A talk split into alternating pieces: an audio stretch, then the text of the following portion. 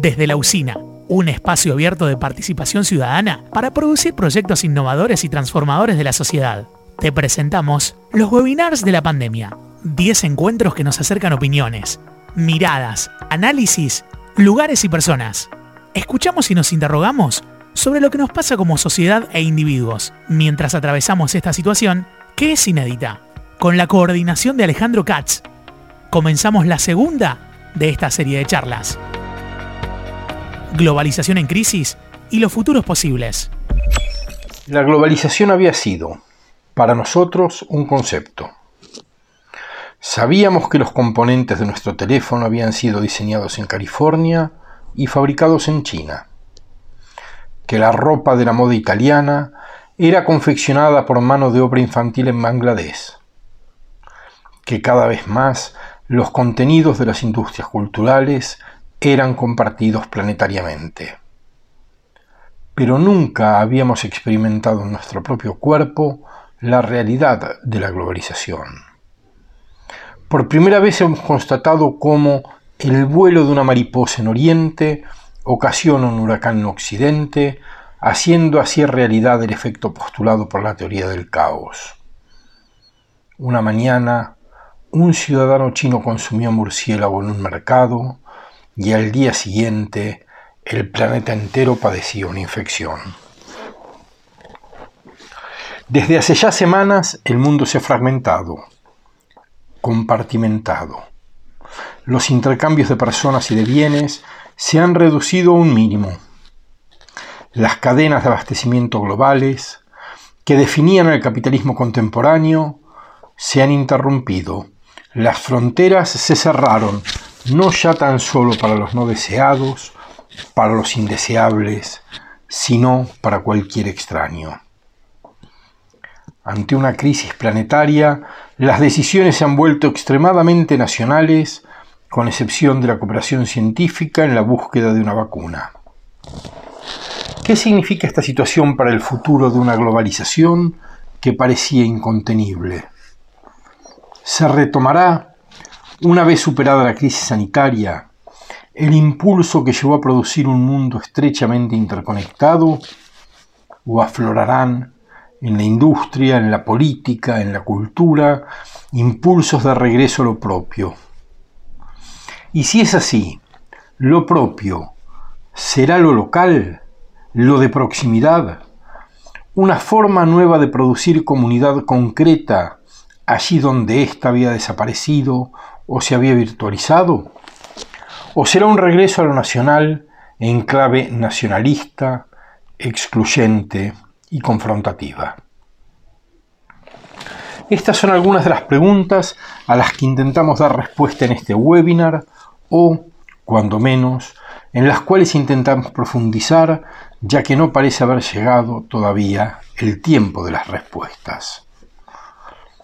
Nuestros invitados exploran cuatro núcleos diferentes y complementarios. Anabel Abuso indaga el modo en que la globalización, tal como la conocemos, se consolidó en paralelo con el traspaso del capitalismo productivo al capitalismo financiero, con el consecuente empobrecimiento de amplios sectores de la sociedad y el debilitamiento de la democracia.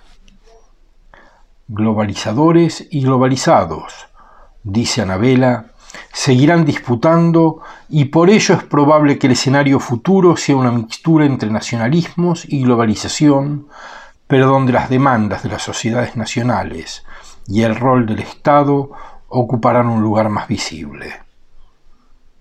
Que logren imponerse o no, añade, es otro debate. José Nathanson entiende que en ese marco el Estado-Nación ocupará un lugar central.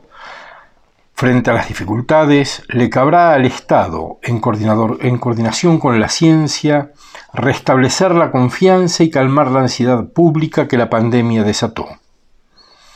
Lo que está sucediendo en Argentina es paradigmático, dice José un gobierno que venía lento y monotemático, encuentra en el virus casi su razón de ser, decreta una cuarentena temprana y dura y despliega todo el músculo del Estado para asegurarla. Y le va bien, al menos por un tiempo. Andrea Welsner, identifica algunos ámbitos de cooperación transnacional exitosa que mostrarían de qué modo la coordinación global puede funcionar. Su ejemplo es el altísimo nivel de cooperación científica en la búsqueda de soluciones. Sin embargo, señala Andrea, con un liderazgo político internacional ausente, por ahora es probable que eso no sea suficiente. En este caso, dice, las tendencias que veíamos antes se van a acelerar y las consecuencias para países más vulnerables, entre los que se encuentra la Argentina, son potencialmente gravísimas.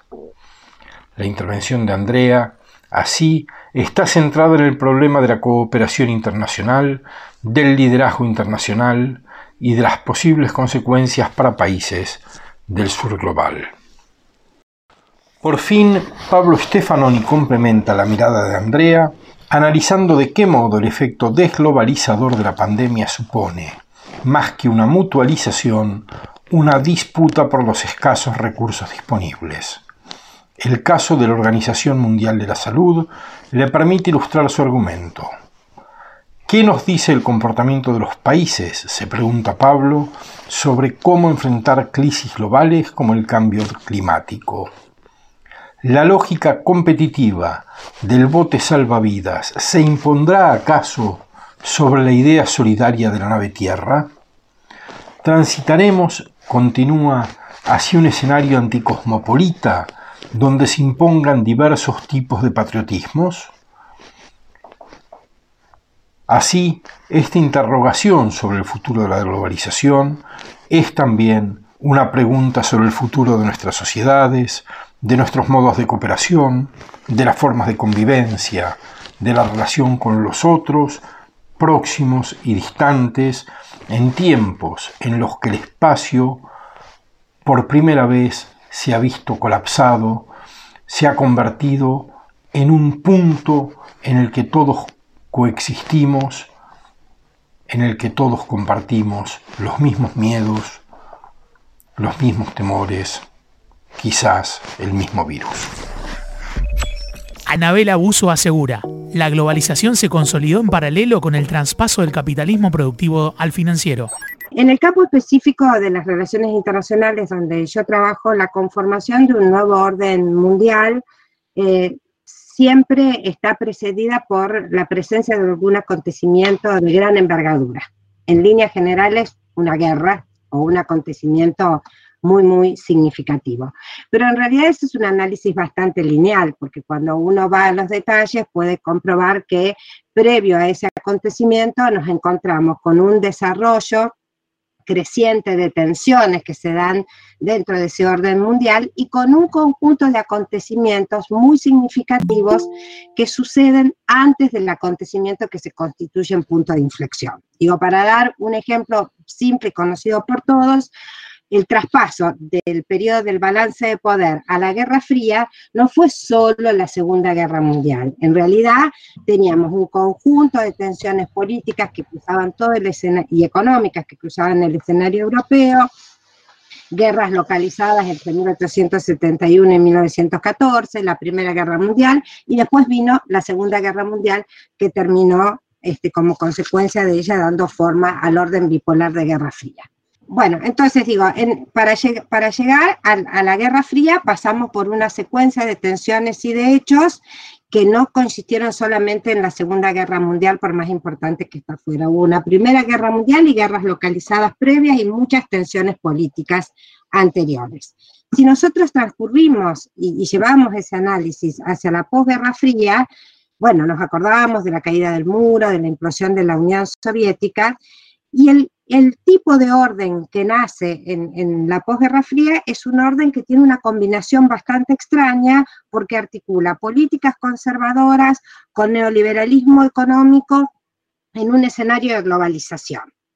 Entonces, en esta etapa, que es anterior a la pandemia, también se dieron las dos situaciones que yo describí anteriormente. Hubo tensiones previas y hubo acontecimientos que intentaron modificar el orden internacional. Entre las tensiones previas, las hay de tipo político y, de tipo económico. Dentro de estos últimos, en lo económico, la globalización preexistente a la pandemia se consolidó a lo largo de los últimos 35 o 40 años, como decía Alejandro en la presentación, en forma paralela al traspaso de un mundo capitalista productivo a un capitalismo financiero, generando de una manera así muy, muy, abierta en el análisis un conjunto de ganadores, entre los que se destaca el sector financiero, algunos sectores productivos como el software, el comercio electrónico, que concentraron una gran cantidad de riqueza y paralelamente un gran sector de perdedores, también vinculados en líneas generales con las modalidades de producción tradicional. Ese sector no solo que no ganó, sino que quienes se vinculaban a él en condiciones de trabajadores conocieron en muchas ocasiones el desempleo e inclusive la pobreza. Desde el punto de vista político aparecía otra tensión en la globalización previa a la pandemia, que es la que se da entre capitalismo financiero y democracia. En realidad esa tensión fue aumentando con el tiempo y afectó la calidad de nuestras democracias. Y ahí nosotros empezamos a ver una serie de descontentos que fueron muy evidentes más o menos a partir de 2015. El primer bloque de descontentos por esta articulación entre capitalismo financiero y democracia, fue un bloque que prioritariamente giró hacia la derecha. Entonces nos encontramos que como reacción a esa falta de calidad democrática, gana Trump, hay apoyos al Brexit, hay perfiles este, de populismos de derecha también en Europa Oriental, surgen algunos casos de derecha alternativa como Bolsonaro, surgen las nuevas derechas de las que nos habla Nathanson y también, también este, hay por otro lado, cierta admiración por la capacidad de resolución de problemas de las autocracias capitalistas, como el caso de China y eh, de Rusia. Eh, pero por otra parte, en el año 2019 eh, se multiplicaron las manifestaciones a nivel global y con especial énfasis en América Latina, en contra de los efectos negativos del neoliberalismo y en contra de las élites políticas que no daban solución o no articulaban con las demandas de la sociedad. Estas tensiones no desaparecerán en el debate en ciernes sobre el día después entre los globalizados y los globalizadores. Eh, y esto se debe fundamentalmente porque una vez que pase la etapa del miedo a la muerte, los sectores más poderosos, globalizadores, tenderán a recuperar su influencia, mientras que los sectores más empobrecidos, que son los que recibirán el mayor impacto epidemiológico y que afrontarán los mayores escenarios de pobreza como consecuencia de la pandemia, eh, van a seguir demandando. El periodista y politólogo José Nathanson analiza el lugar central del Estado y la comunidad científica para restablecer la confianza. Lo primero que diría en este, en este marco es que yo veo que hay dos, cuestiones que venían, eh, eh, que venían siendo atacadas de diferentes flancos que recuperaron protagonismo en estos días. Eh, me refiero a la ciencia y al Estado-Nación, la ciencia está muy clara, está muy claro. todos, todos presidentes, eh, medios de comunicación, sociedades, vamos a, los médicos, a los científicos, a los epidemiólogos, a los especialistas en vacunas, para que nos digan qué va a pasar con el contagio, cuál es la tasa de contagio si una persona contagia dos, a tres, qué sé yo, cuándo va a salir la vacuna, cuándo va a salir la cura. Hay una reubicación de la ciencia que es por definición universal, por eso son dos cosas que además eh, no, chocan entre sí, pero se, digamos que se tramitan en dimensiones muy diferentes. La ciencia que es por definición universal y que venía siendo cascoteada desde diferentes frentes, ¿no? Desde los ultrarreligiosos que eh, eh, ponían en cuestión las teorías de la evolución eh, y, decían que Darwin, que, Darwin era una, teoría más, desde la ciencia venía afectada desde los recortes presupuestarios de los estados neoliberales, la ciencia venía afectada desde muchos flancos diferentes, digamos, ¿no? Y ahora de repente estamos todos mirando a la Organización Mundial de la Salud como eh, una instancia de, no digo de coordinación, pero sí de referencia mundial, eh, que, por ahí hace tres, cuatro meses no, no, no, no, no ocupaba ese lugar. Entonces me parece que esa es una primera conclusión, una primera, una primera cuestión que, yo creo que va a quedarse, digamos, ¿no? Los antivacunas, otro sector que venía, eh, que venía también atacando eh, certezas científicas de una manera muy, muy, muy, muy, improvisada y muy inescrupulosa. Bueno, ahí, ahí tenemos como la ciencia, una, instancia que venía, que venía deteriorada, que venía afectada, recuperó rápidamente protagonismo y saberes y, centralidad. Y la otra es, evidentemente, el Estado-Nación. Se ha escrito mucho ya sobre eso, se ha dicho mucho ya, pero bueno, son cosas que uno por ahí no sabe, yo por lo menos no sabía, pero yo no sabía, por ejemplo, que el 90% de los principios activos a partir de los cuales se producen los medicamentos que se consumen en Estados Unidos se fabrican en China y en India. No me imagino que después de esta crisis eh, el 90% de los principios activos eh, de los medicamentos que se consumen en Estados Unidos se sigan fabricando en China e India. Me parece que ahí hay eh, cuestiones que el Estado Nacional va a reabsorber, digamos, ¿no? lo estamos viendo también con los chips de las computadoras, otra cuestión, digamos, ¿no? Bueno, la mayoría se, fabrica en China y en, y en India y en Asia y en Corea, son, son, son los chips que, se usan después para hacer las computadoras y los celulares, y, y, no me imagino que eso pueda seguir siendo así. Y lo vemos también en Argentina, una situación muy, eh, muy gráfica, que es que Argentina tiene la única fábrica de respiradores artificiales de Sudamérica. Eh, porque justamente es una herencia del siglo XX. El, respirador, me enteré también leyendo algunas cosas en este sentido, es una, mm, una tecnología mecánica relativamente sencilla eh, que en Argentina se empezó a fabricar en una época en la que la industria argentina todavía era una industria moderna, pujante, y dinámica y competitiva. Eso quedó y como eh, la, tecnología en ese aspecto no pegó un salto, tenemos una, una, tecnología que nos permite construir nuestros propios respiradores y acelerar la fabricación de respiradores industria nacional. Entonces, me parece que esas cuestiones, que hasta el momento uno decía, bueno, eh, uno puede confiar en un país puede confiar en las cadenas de suministro globales, una parte de, de la computadora o del remedio, del, medicamento se hace en China, otra parte se hace en Europa, el blister se hace no sé dónde, se ensambla no sé dónde y después se consume. Me parece que esa dimensión de la producción es, es, algo que se va a revisar y que se va a revalorizar en el, en el mundo que viene. Esta situación puso al gobierno de Alberto Fernández, que era un gobierno que venía lento y monotemático, como decía ahí en la, en la introducción, ante un desafío que está superando con, con, mucho éxito, al menos por lo que dicen las encuestas y por lo que uno recoge en la calle. La sensación que uno tiene es que esto le dio al gobierno un sentido, una articulación,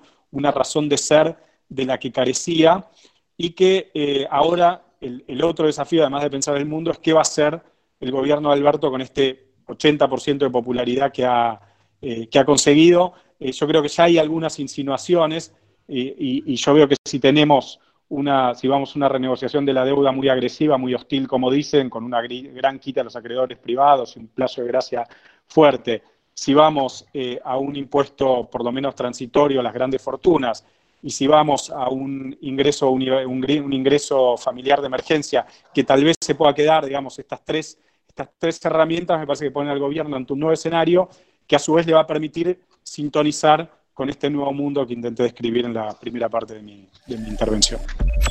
La politóloga Andrea Oelsner pone en debate el liderazgo de la ciencia y la ausencia del liderazgo político internacional. Me parece que a nadie sorprende demasiado que los ciudadanos de los distintos países se hayan vuelto a sus gobiernos pidiendo protección y respuestas y no al G20 o a las Naciones Unidas. Y, me parece que también sorprende poco que las respuestas políticas hayan sido el cierre de las fronteras, los intentos de soluciones individuales, las búsquedas de culpables y chivos expiatorios eh, para, explicar el comienzo de la pandemia. Por otro lado, también me parece que los organismos internacionales como la Organización Mundial de la Salud y, organizaciones no gubernamentales como Médicos Sin Frontera pueden aliviar y están aliviando. Pero a pesar de lo que se ha hablado de la erosión del sistema interestatal y del Estado soberano, las respuestas, como lo vemos, siguen siendo respuestas estatales e individuales.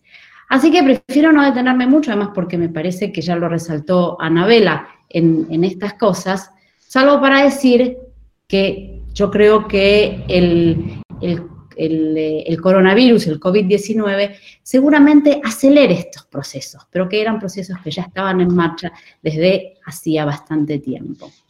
En cambio, me gustaría detenerme un momento para poner énfasis en algunos eh, ámbitos en los que la cooperación sí está funcionando, con un nivel de éxito un poco mayor de lo que acabo de escribir antes y de las tendencias que venían antes. Incluso con el debilitamiento del multilateralismo, en el caso de la, y, del multilateralismo y la globalización. En el caso de la comunidad científica internacional, podemos ver un caso de éxito relativo. Por supuesto, hasta que no encuentren la vacuna no vamos a hablar de éxito total. Pero desde diciembre del, del, eh, del 19 en adelante, vemos que hay grupos de científicos y laboratorios de investigación en todo el mundo que están compartiendo información acerca de la secuencia genética del virus en plataformas virtuales globales y comparten información acerca de avances y métodos de testeo, de protocolos, publican papers en páginas abiertas, hacen, eh, eh, registran los, los, resultados de los ensayos clínicos en la plataforma de la OMS, con lo cual, en una pandemia global, el valor de la, de la colaboración científica, pero no solamente científica, es obvio. Y eh, leí el otro día una frase que me parece que, explica mucho, que dice que hasta que no se curen todos, no se cura nadie. Esto también lo vemos en, eh, en, la Unión Europea, que después de un comienzo realmente pésimo, cuando no paupérrimo, está viendo una campaña mejor coordinada y más fundada en la, la solidaridad de lo que vio al principio. Y por otra parte, ya vimos que una respuesta descoordinada solamente implica una lucha más larga y con mayores costos económicos y sociales. Dicho todo esto, me parece que estos indicios de colaboración regional y global, sin un liderazgo político internacional efectivo, probablemente sean insuficientes. Europa desde hace años ya no, no ofrece ese liderazgo eh, solamente suma al apoyo, suma apoyo al liderazgo de Estados Unidos, y China puede ser el mayor donante de barbijos y respiradores del mundo, pero de momento no tiene la capacidad de liderazgo global como para poder coordinar las respuestas e intereses individuales de una gran cantidad de actores diferentes como los Estados-nación, las organizaciones internacionales y las organizaciones no gubernamentales internacionales de manera eficiente. ¿Qué queda? ¿Qué Estados Unidos? En, otros momentos Estados Unidos ofreció un rol de liderazgo mundial. Tenemos la campaña del SIDA en el 2003, que fue muy eficiente, y la campaña del 2014 de, eh, contra el ébola, que también fue muy eficiente. Hoy en día, claramente, Estados Unidos no tiene una participación robusta en foros internacionales, ni proyecta un poder que valore el compromiso global. En este contexto, digo que es probable que las tendencias ya existentes probablemente se aceleren. Y en particular me preocupa un aspecto que puede tener consecuencias importantes para todos, pero sobre todo para los países del sur, del sur global, eh, países en una situación más vulnerable. Esta pandemia, y hasta tanto no haya una vacuna, eh, parece que las respuestas están por el lado de las cuarentenas, los controles, los monitoreos. Monitorear, controlar e imponer son facultades claves. Los estados fueron adquiriendo estas responsabilidades y las sociedades se las fueron cediendo con legitimidad. Es lo que en seguridad internacional llamamos un proceso de securitización. Es pensable que una vez pasada esta crisis, los estados sean reticentes a deshacerse de esas facultades que ahora tienen acompañadas de legitimidad. Sabemos que en países con aparatos institucionales débiles y con baja legitimidad, no poder controlar los poderes que tiene el Estado puede ser un problema.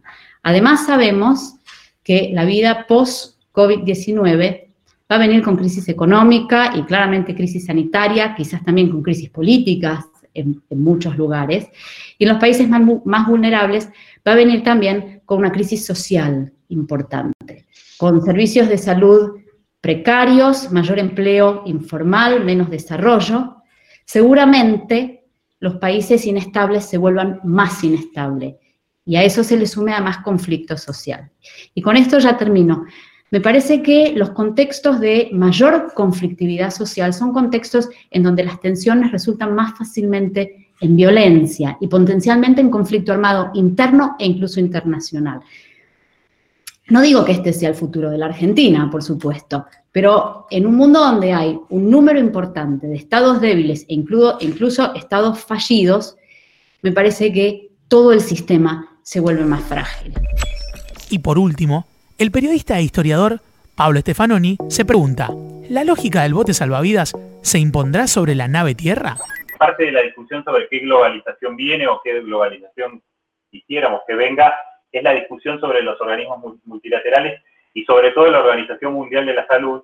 Lo había puesto ayer en el, punteo, hoy Trump amenaza de nuevo con congelar los recursos. Eh, la extrema derecha en varios países está tomando a la OMS como un objetivo. Y ahí me parece que plantea varias discusiones sobre qué tipo de coordinación global se necesita. Porque decimos, bueno, no hubo coordinación, pero la OMS tiene varios problemas.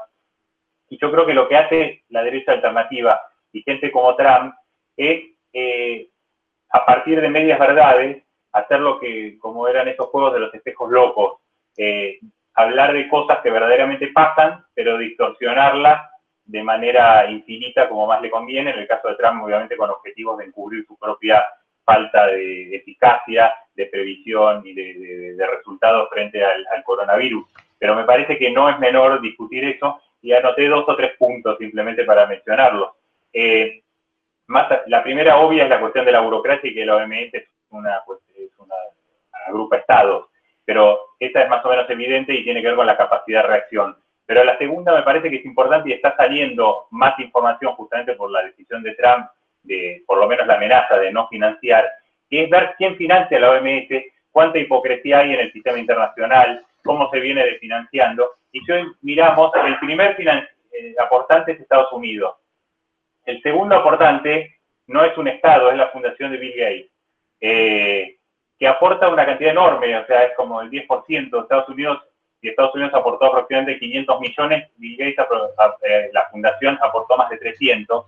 Después viene Reino Unido, Alemania, pero después también están grupos farmacéuticos, eh, privados, diversos, grandes grupos que están poniendo plata. Me parece que es importante poner el foco ahí. Solo 20% son contribuciones regulares de los estados, el 80% son donaciones de estados o de eh, empresas privadas o fundaciones o filantropía para programas específicos que van armando todo un monto, pero me parece que eso, de hecho, generó en algún momento toda una discusión sobre cuánta influencia tienen estos financiadores, qué estrategias eh, lleva adelante la OMS y demás. Y el tercer elemento es el geopolítico, que estalló ahora con el tema de Taiwán. China está muy lejos, Estados Unidos aporta el 22%, China está en menos del 8%. Sin embargo, China, pese a que aporta mucho menos, tiene mucho peso en, la, en, Naciones Unidas, tiene muchos hay chinos a cargo de varios eh, organismos estratégicos, y ahora está ya toda esta cuestión con respecto a Taiwán, de si Taiwán eh, alertó, la OMS había dicho que no, ahora Taiwán presenta evidencia, y básicamente el problema es que eh, Taiwán está fuera de la OMS porque la política de una sola China desde los años 70 lo deja fuera. En algún momento estaba ingresando como observador. En el 2019 se tensó de nuevo la relación entre China y Taiwán por el triunfo de los independentistas progresistas en Taiwán y ahora queda fuera.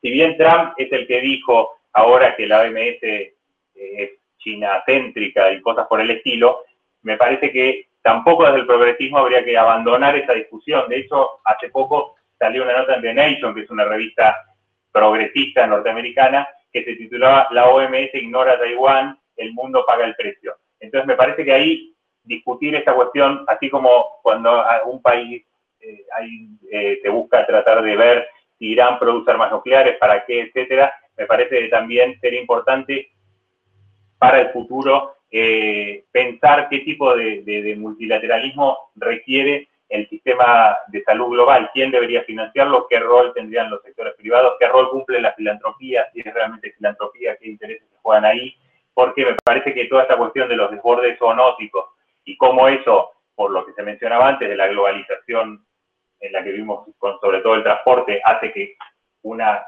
sea tan clave eh, detectar el momento. De hecho, toda la discusión sobre la alerta de Taiwán son cuestión de días respecto a cuando China dio la información. Pero esos días marcaron la diferencia respecto a la posibilidad de haber incidido antes. Y a partir de esto cierro con el, un poco de a dónde vamos. Me parece que hay todo, a nivel global un cierto festejo del rol del regreso del Estado, creo que en parte eso tiene que ver con este repliegue nacional, pero el tema es eh, si realmente vamos a avanzar, un escenario posible, me parece, es avanzar hacia un tipo, de anticosmopolitismo con diversos tipos de patriotismo que se pueden aplicar a otras crisis globales. Me parece, me parece interesante poner el foco ahí para, para pensarlo.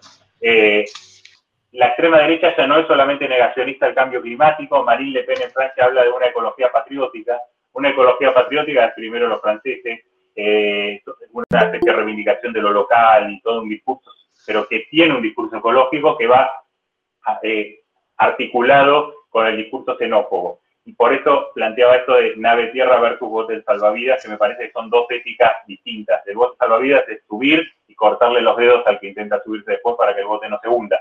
La nave tierra es esta idea que todos estamos en el mismo barco.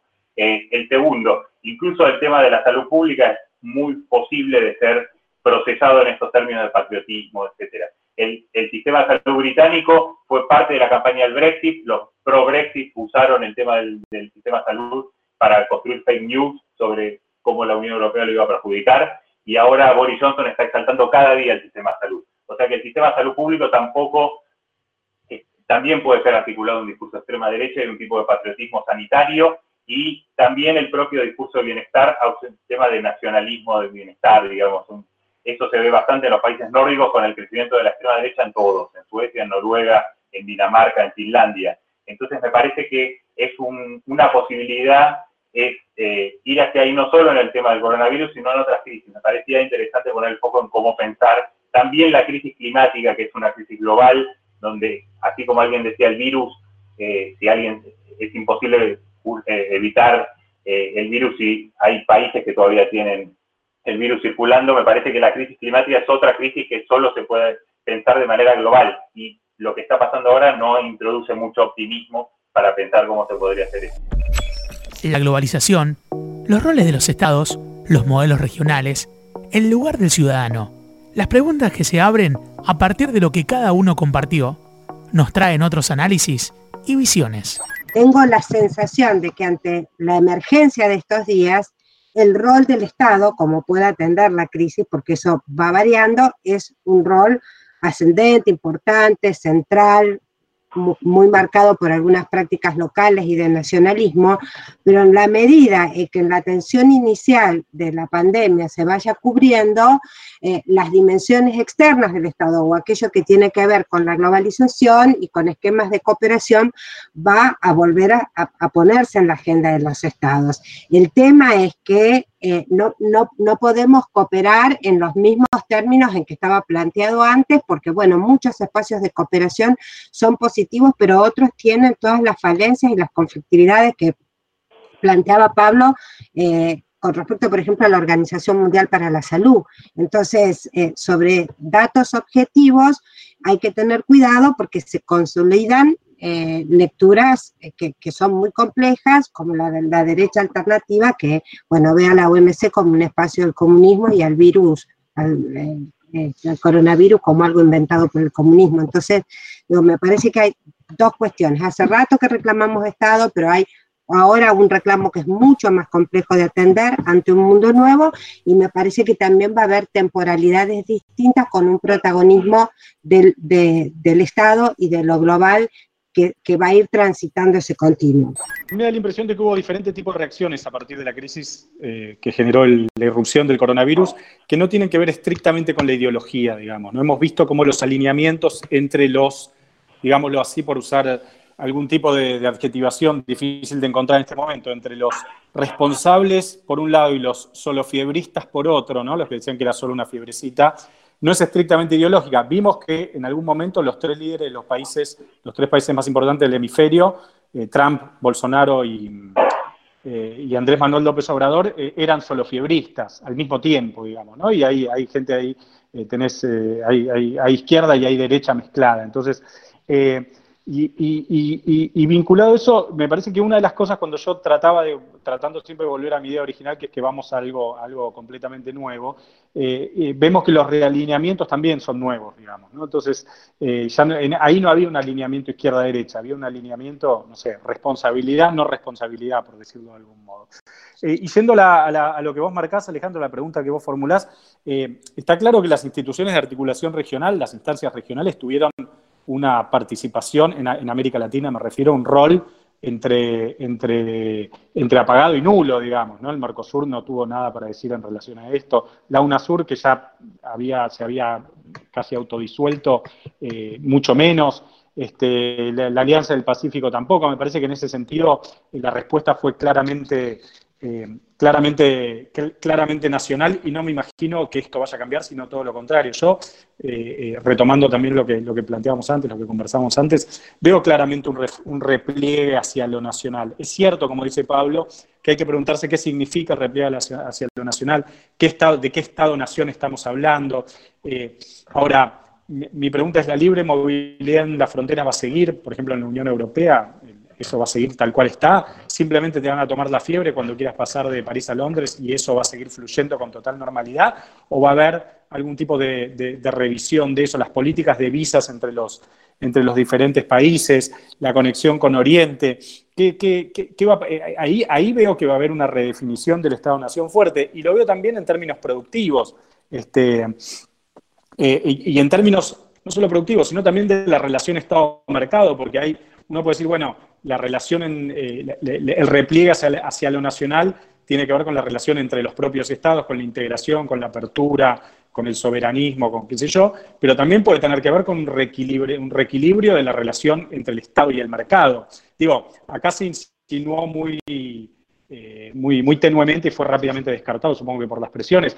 El Estado español decidió declarar de interés público las camas de, de las clínicas privadas y los sistemas privados de salud que de todos modos en, España son minoritarios, y ponerlos a disposición de su estrategia sanitaria más general. Aquí en algún momento se pensó en el gobierno y hubo que dar marcha atrás porque hubo una presión fenomenal de, un sector de la sociedad, de los políticos, no importa.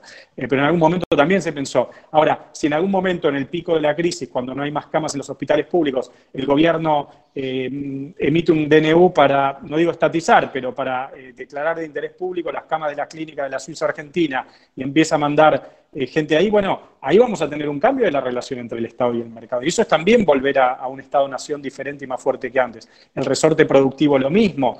Eh, eh, yo decía, Estados Unidos va a seguir permitiendo que se produzcan cosas esenciales para su vida cotidiana. La soberanía alimentaria va a ser algo que me imagino que se va a volver a, a revisar. Bueno, me parece que ahí también hay que pensar el Estado-nación no solo en relación con los otros estados, sino también en relación con la sociedad, en relación eh, con los actores de la sociedad civil en relación también con el mercado. Me parece muy importante poner también un eje democracia-autoritarismo en toda esta discusión. En la charla anterior se habló del Estado de Derecho y, la cuestión del Estado de excepción. Creo que hay que no dejarlo de todos modos, aunque no es el tema hoy, es parte de la discusión más global. Yo diría, eh, pensaba, primero, eh, que me parece que hay como, eh, frente al coronavirus, como dos tipos de autoritarismos que están operando. Uno es como el, autoritarismo oportunista, que aprovecha la situación de crisis para eh, acumular poder. Eh, pasó con varios, con Netanyahu en Israel, que aprovechó esto para quedarse en el poder, con Orban en Hungría, que lo primero que está apareciendo ya como una especie de semidictadura en la Unión Europea y la Unión Europea no puede hacer nada o no quiere o no está en condiciones de hacer algo. Entonces, eh, y en América Latina yo lo metería ahí. Es un autoritarismo como de oportunismo de aprovechar esto para legitimar los militares, eh, en el caso latinoamericano, eh, o acumular poder. Y el segundo tipo de autoritarismo, que me parece que es más complejo y más peligroso en algún punto, es como el, autoritarismo de la eficiencia, el autoritarismo que se va a legitimar por la eficiencia para luchar contra el coronavirus, que es el estado de vigilancia, eh, que es otro tipo, no es solo acumular poder, sino un estado de vigilancia que lo puede usar cualquiera, que esté en el poder. Eh, me parece que ahí es peligroso, es efectivamente, es claro que el Big Data y todo eso está ayudando a, que, a luchar contra esto, con lo cual hay una dimensión que no es sanitaria de esto, siempre la hubo en las pandemias, pero la nueva dimensión no sanitaria de esto ahora es el Big Data, los todos los sistemas eh, de, control digitales, en el caso de China a niveles extremos, cámaras de todo tipo. Entonces, ahí es otro tipo de autoritarismo. Los dos me parece que habría que estar atentos. Eh, la verdad es que es muy difícil todavía saber bien qué es lo que está funcionando contra el coronavirus. Hay tantos casos, entre comillas, fracasados y exitosos y no son muy claros. Eh, mencionaba José lo de Grecia, que es un país que está bastante bien, parece, según la cifra, y si uno miraba todo Grecia no debería estar bien, digamos. Y países que está, España tiene un sistema de salud supuestamente mejor, está mucho peor. Así que ahí me parece que hay toda una cruce de cosas, sistemas de salud, estado bienestar, sistema de control, todo eso. Pero me parece que esa distinción entre el autoritarismo por oportunismo y un autoritarismo por la eficiencia, me parece que deberían generar una alerta para este mundo post-coronavirus, más allá de si es un mundo completamente distinto o, parecido al actual. Efectivamente, una de las cosas que vemos, hasta tanto no haya vacuna, la forma de controlarlo parece ser a través de, la imposición de, eh, cuarentenas, de, no reclutamientos, de, reclusiones, reclusiones, etcétera, etcétera, Em, y mayor o menor grado de controles y monitoreos e incluso represión en las calles, haciéndolo efectivo.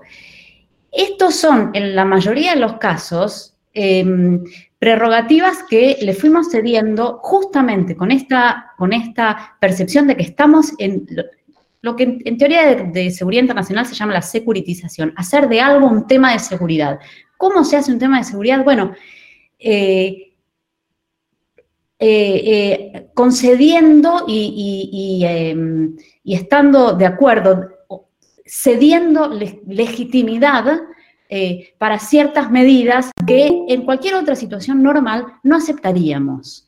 y, lo que yo trataba de decir antes es que me parece que una vez que esto sucede, para casi todos los gobiernos, mucho más claramente para gobiernos en estados con instituciones débiles, como muchos de los países del sur global, los gobiernos van a ser reticentes, los estados, los aparatos estatales van a ser reticentes en devolver estas responsabilidades, estas prerrogativas que la sociedad civil les concedió. Y eso es una mala señal. Me parece que eso es, no, eh, habla de una democracia que en general va a estar, va a ser menos liberal. El problema que yo veo ahí, que veo que no, no tiene solución, es que las medidas de vigilancia digital, el Big Data, la trazabilidad de los tipos que en el subte de Pekín el sistema de cámaras detecta eh, que tienen eh, fiebre alta, entonces les mando un mensaje al celular obligándolos a que vayan a un centro de salud y no solo a ellos, sino a todos los que estaban en el vagón. Eh, las medidas de securitización de un problema sanitario y demás. El problema es que son eficaces. Eso es lo que a mí me, un poco me aterra, digamos. Entonces, yo creo que el problema es que no, no solo los gobiernos van a ser reacios a devolver esos resortes que absorbieron o que le sacaron a la sociedad o que, crearon, sino que una parte de la sociedad va a estar muy contenta con que eso suceda, digamos. Entonces, ahí yo veo que va a ser un problema que no, no, veo cómo va a ser la solución. Sí coincido con lo que dijo José, efectivamente, por eso lo llamé como un autoritarismo de la eficiencia, porque me parece que sí, efectivamente se ve como eficiente, y por eso me parece que es más riesgoso, más peligroso este tipo de sociedad de control que se puede establecer. Además, es mucho más fácil eh, ir por ese lado que poner en cuestión otro tipo de debate sobre las pandemias, como por ejemplo la industria alimentaria, la cuestión de cómo controlar eh, la zoonosis y cosas que están discutiendo algunas eh, perspectivas, algunos científicos desde posiciones más centradas en ecología y demás. Entonces, eh, coincido con esa visión de que me parece que no es solo un tema de los estados que lo van a imponer, sino que va a ser, de hecho, muchos de estos gobiernos que estamos mencionando que son autoritarios, como Orban y otros, son bastante populares. No es que son autoritarismos contra la población, más bien tienen un apoyo bastante grande. Y todos estos gobiernos de la derecha alternativa en general son bastante populares incluso Trump sigue teniendo niveles de popularidad bastante altos todavía. Creo que vamos a un mundo que va a ser bastante diferente a lo que era, donde, como dicen los especialistas, las especialistas en relaciones internacionales en este caso, se aceleran algunos procesos, pero yo creo que hay cosas que nunca pasaron antes. Lo que decía Pablo de viejos que se mueren solos es algo que hubiera sonado intolerable hace le tenías que decir a una persona que tenía que dejar que su padre se muriera solo hace tres meses y no lo iba a aceptar de ninguna manera y ahora se acepta con total naturalidad. No sé si con naturalidad, seguramente con dolor, pero se acepta. Entonces, parece que vamos a un mundo muy diferente y en ese mundo me parece que la...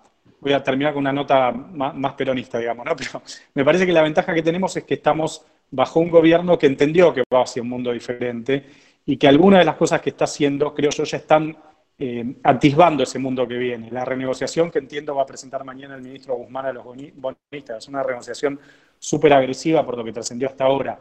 El hecho de que el, fondo, el mismo Fondo Monetario Internacional diga, esta vez no paguen por cuatro años, no se puede pagar por cuatro años, también es algo completamente nuevo que hubiera sido impensado hace, hace, yo, hace seis meses eh, o hace un año. El hecho de que el gobierno esté destinando 80 mil millones de pesos a este ingreso universal o a este ingreso eh, de emergencia, son cosas nuevas. Entonces, me parece que, por suerte, tenemos la agilidad de un gobierno que está entendiendo que va hacia un mundo nuevo, que tiene que tomar decisiones muy rápidas y, que probablemente algunas de esas decisiones sean líneas de lo que va a venir. Yo no sé si el ingreso familiar tal como está se va, va, a permanecer, pero sí veo que muchas de las decisiones que a veces toman los estados en situaciones de emergencia, después se convierten en políticas de Estado y permanecen muchos años. Uno a veces tiende a pensar que las políticas de Estado son cosas que se planifican durante años, que yo, y en realidad muchas veces son decisiones que toma un presidente acorralado por una guerra, por una invasión, por una calamidad, y que después resultan positivas, cristalizan, se osifican de alguna manera, se convierten en hueso y, permanecen. Ojalá algunas de las cosas que estamos viendo ahora, ojalá eh, la voluntad de construir un sistema de salud más amplio y eficiente, ojalá la renegociación de la deuda, ojalá el ingreso, ojalá todo esto se conviertan en políticas más, para, más de largo plazo. Lo que yo sí quise plantear es que los análisis con los que yo no coincidía eran aquellos que ponían a la pandemia como, como el origen del fenómeno. Yo digo que la pandemia es lo que potencia un fenómeno y un conjunto de tendencias que ya venían y le pone una característica muy particular, porque no es un hecho político o económico como los que vivíamos antes, es un hecho vinculado a la salud, a la salud pública, a la supervivencia de la humanidad. Le da una connotación particular, pero creo que había datos anteriores que, que no los debemos perder de vista en, en el esfuerzo de intentar una comprensión integral del fenómeno. Los hechos nuevos que describe José me parecen totalmente ciertos, válidos, y en esa agenda de hechos nuevos hay algunos que son muy interesantes y otros que son ciertamente peligrosos. una cosita chiquitita más que me llama la atención y que yo no le he estudiado porque no es mi tema, pero tengo la sensación que los niveles de autoritarismo, además, o la ausencia de ellos, o la aceptación de esa de ese perfil más autoritario del Estado, está teniendo un comportamiento distinto dependiendo si el Estado es unitario y federal. Yo lo que he visto es muchos encontronazos de posturas entre gobernadores y gobiernos centrales en aquellos países que tienen una práctica federal importante y ahí se ven distintos escenarios dentro de un mismo Estado. Me parece que sobre todo es interesante pensar, seguir viendo y, quizás se, se, pueda profundizar esto, qué fue lo efectivo para luchar contra la pandemia en relación a esto que estaban diciendo recién. Eh, me parece que ver las microcapacidades de los estados, eh, eh, cómo funcionó lo local y lo nacional. De hecho, nosotros estamos hablando de los países, muchas veces decir la catástrofe de Italia, de tal, pero no es todo igual en todo el país. Hay gobiernos locales que reaccionaron mejor y en esas zonas no hay tantos infectados. Y me parece que pasar a esas microcapacidades es interesante también para pensar los estados que vienen. Eh, para salir de un debate un poco a veces tosco entre estatismo o antiestatismo, ver eh, las capacidades institucionales de una manera poniendo la lupa mucho más eh, cerca. Y quizás en ese sentido el debate que se abrió entre Chile y Argentina sobre cuál es la mejor forma de enfrentar esta pandemia puede ser productivo si le sacamos un poco todo lo que es el juego político entre los dos gobiernos y cómo los medios lo toman también. Pero puede ser interesante hacer esas comparaciones entre distintos sistemas y ver, ver bien qué es lo que está funcionando o no funcionando, que creo que va un poco más allá de Estado sí, Estado no, aunque coincido con José, que me parece que es una buena oportunidad para plantear, básicamente cuestiones como la... Me parece que en todo el mundo claramente ya nadie va a dudar de que invertir en salud es un tema importante y en todos los países se está desinvirtiendo, en muchísimos países se está desinvirtiendo en salud Y hoy hablaba a la mañana con Ernesto Semán, que vive en Noruega, y contaba cómo incluso en países como Noruega se viene desinvirtiendo en salud, ¿no? Entonces me parece que eso claramente si algo va a cambiar en el mundo, supongo, va a ser en el tema de pensar sistemas sanitarios mejores. Me parece que vale la pena por ahí poner el énfasis que eh, si bien es, es eh, esta, la velocidad y el, y, el, y, el, alcance de esta pandemia eh, es, no tiene precedentes. Eh, a mí me dio curiosidad y estuve viendo algunas eh, documentales de la, de la pandemia del, del, 1918, de la pandemia de la, de la, gripe española, que no fue española, fue en absolutamente todo el mundo. Mató el 3% de la población norteamericana. Mató más ciudadanos norteamericanos que la primera, la segunda, la primera y la segunda guerra mundial, la Vietnam eh, y las guerras ahora en Irak y Afganistán. ¿sí? Mató más que todas las guerras americanas juntas. Con lo cual, eh, me parece, y, los padres y los familiares se morían en las calles porque no se los podía tener adentro. Eh, con lo cual, digo, eh, para nuestra vida, para, nuestras, para, nuestro, para nuestra experiencia no tiene ningún precedente, pero históricamente tiene precedentes, algunos precedentes. Dejando eso de lado, que me parece que por ahí es, más anecdótico y no niego que, eh, hay eh, muchísimo diferente y que, y que, va a haber cambios importantes. me gustaría terminar, empecé optimista, después pasé al pesimismo, me gustaría quizá terminar otra vez con un toque un poquito más optimista y vuelvo a, lo que yo sé un poquito más, que son las teorías de las relaciones internacionales. En los años 70, Kyohei, Nai y otros autores argumentaban que, eh, que los países, eh, incluso países egoístas, iban a cooperar internacionalmente a través, iban a crear organizaciones internacionales, iban a cooperar internacionalmente porque eh, se daban cuenta que la cooperación internacional era lo que les iba a permitir obtener beneficios mutuos. Y cuando hacían beneficios mutuos hablaban sobre todo de beneficios económicos. Me parece que hoy en día está y además que, eh, que, eh, era lo necesario en un mundo interdependiente, donde ningún Estado podía ser totalmente autosuficiente y, autónomo. Me parece que hoy en día, con, esta crisis eh, y con esta pandemia, tenemos que pensar a la interdependencia, no como una interdependencia económica, industrial, productiva, de cadenas de valor, etcétera, etcétera, aunque también, pero como una interdependencia de los riesgos. Entonces, eh, la cooperación va a ser la forma racional de los estados para evitar disminuir los riesgos compartidos, en este caso quizá los riesgos de salud. Pero me parece que eh, en algún momento va a tener que, eh, que, ser, que va a tener que priorizarse, se va a priorizar por los estados porque como en, eh, aquella otra cita que dije al principio, hasta que no se curen todos, no se cura nadie. Hasta acá, el segundo de esta serie de webinars de la pandemia. El tercer encuentro será sobre el estado después de la pandemia desde la usina social, te invitamos a conocer nuestras actividades ingresando a www.lausinasocial.org.